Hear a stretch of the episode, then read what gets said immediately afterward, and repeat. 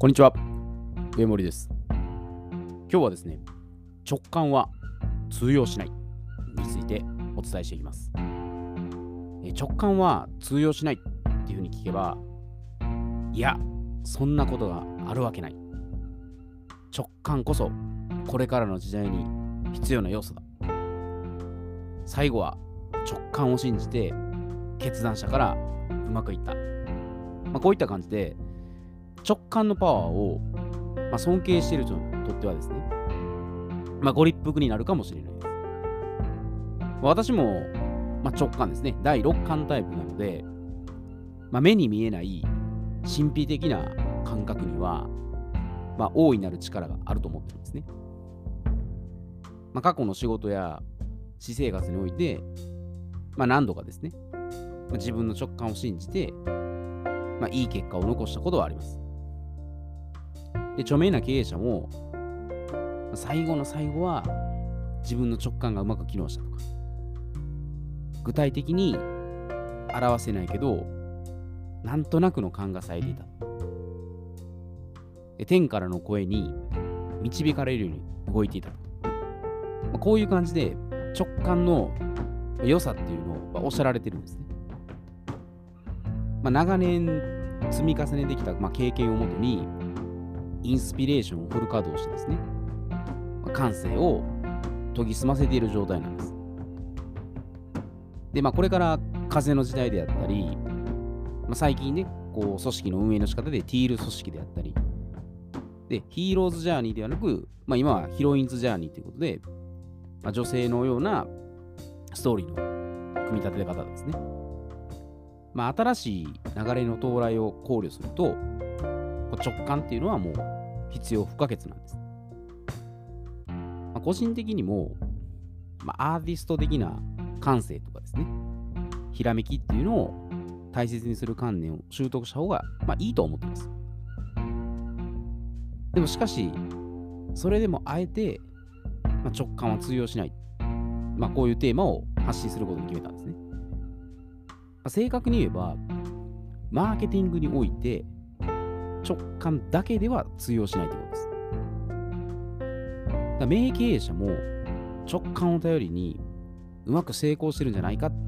ていうふうに思われるかもしれないです。で、それは、まあ、時間であったり、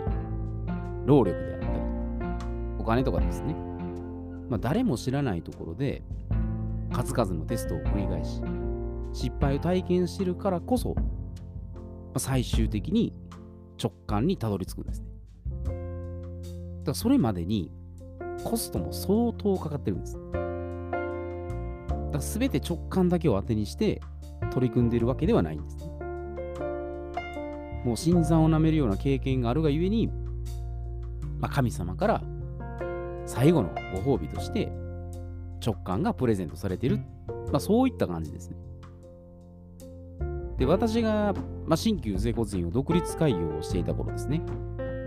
このマーケティングにおいて直感だけでは通用しないなっていうことを身に染みて痛感してるんですね。で、まあ、治療科の中でこれ、あるあるなんですね。まあ、うぬぼれ治療科なんですけど、で、マーケティングを、まあ、おろそかにしていた私は、まあ、集客に時間をかける必要はないと。まあ、治療の勉強会に行って、もっと腕を磨こうと。治療技術が良ければ、患者さんは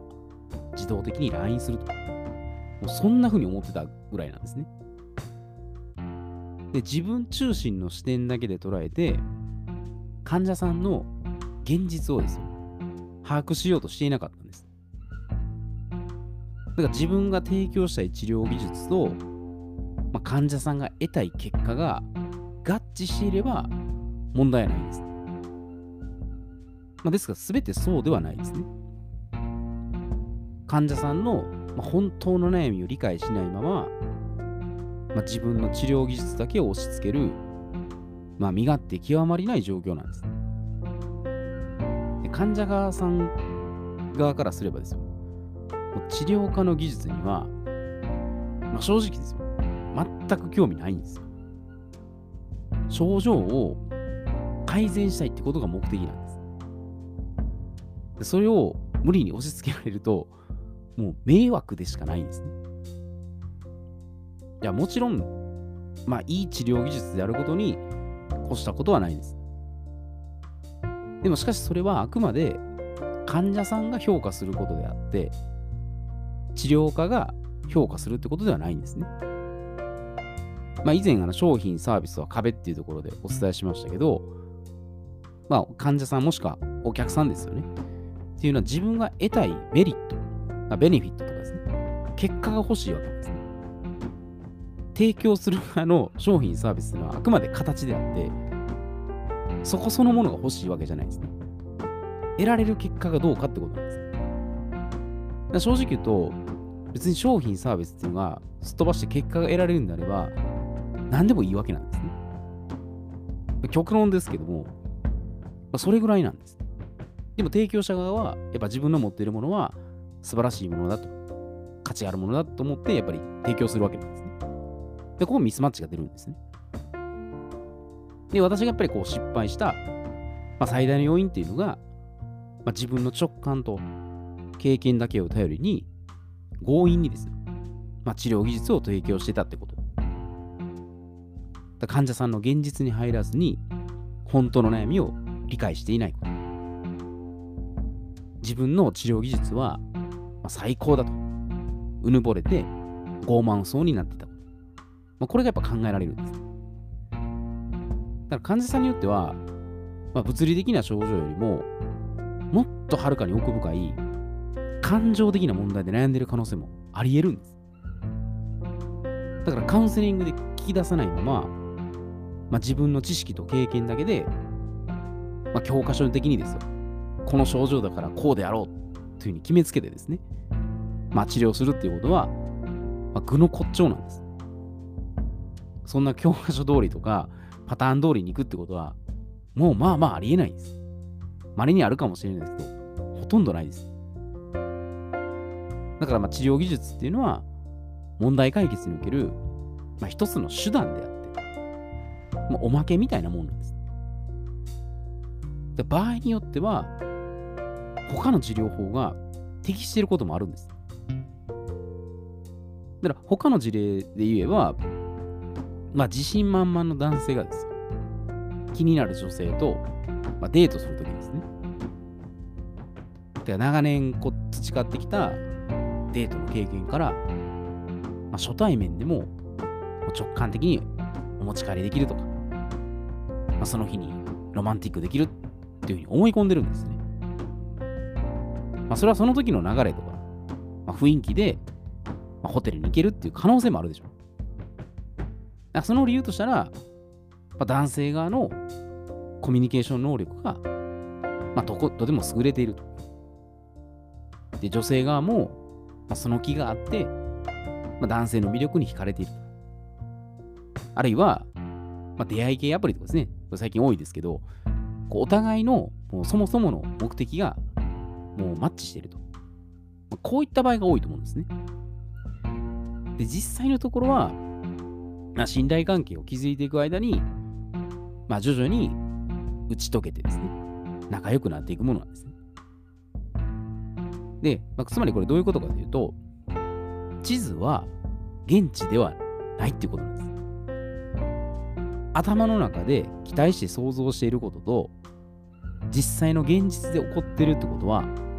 大きく異なりますよってことなんですね。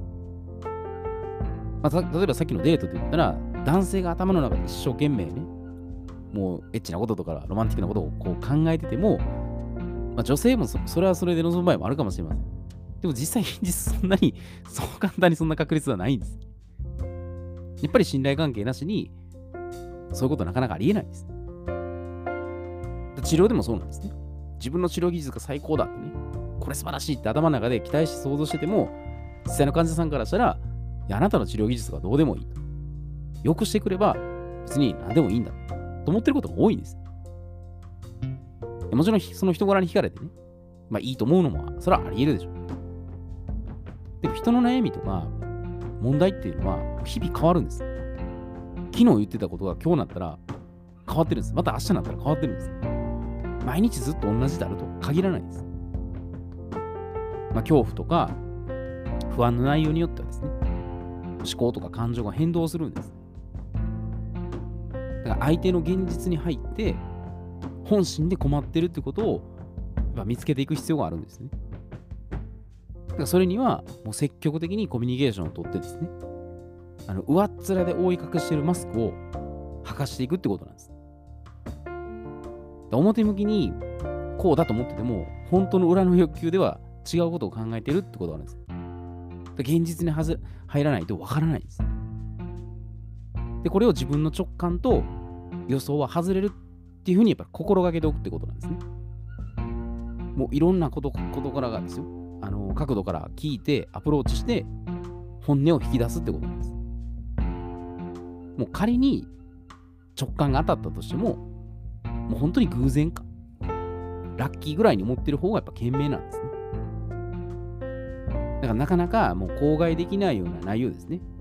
まあ、ちょっとドロドロしたことであったり、恥ずかしいことであったりですね。もうちょっとここでなかなか言えないなっていうようなことを発言してもらえるように、やっぱ地道に聞いていくってことなんですね。でもちろん、信頼関係できる状態も必要です。だから直感を使うこう前段階として、まあ、五感とか情報、まあ、証拠とか論拠とかデータが全部そうですね。もう駆使して、相手の現実に深く入っていくってことなんです。直感頼っちゃいけないってわけじゃないです。いろいろ複合していくってことです。最終的に、まあ、五感と六感、目に見えることと目に見えないことを融合して、第7巻、8巻とかですね。まあそういうところに覚醒してきていたら、まあ、一番いいんじゃないかなというふうに思います。えー、では今日これで失礼いたします。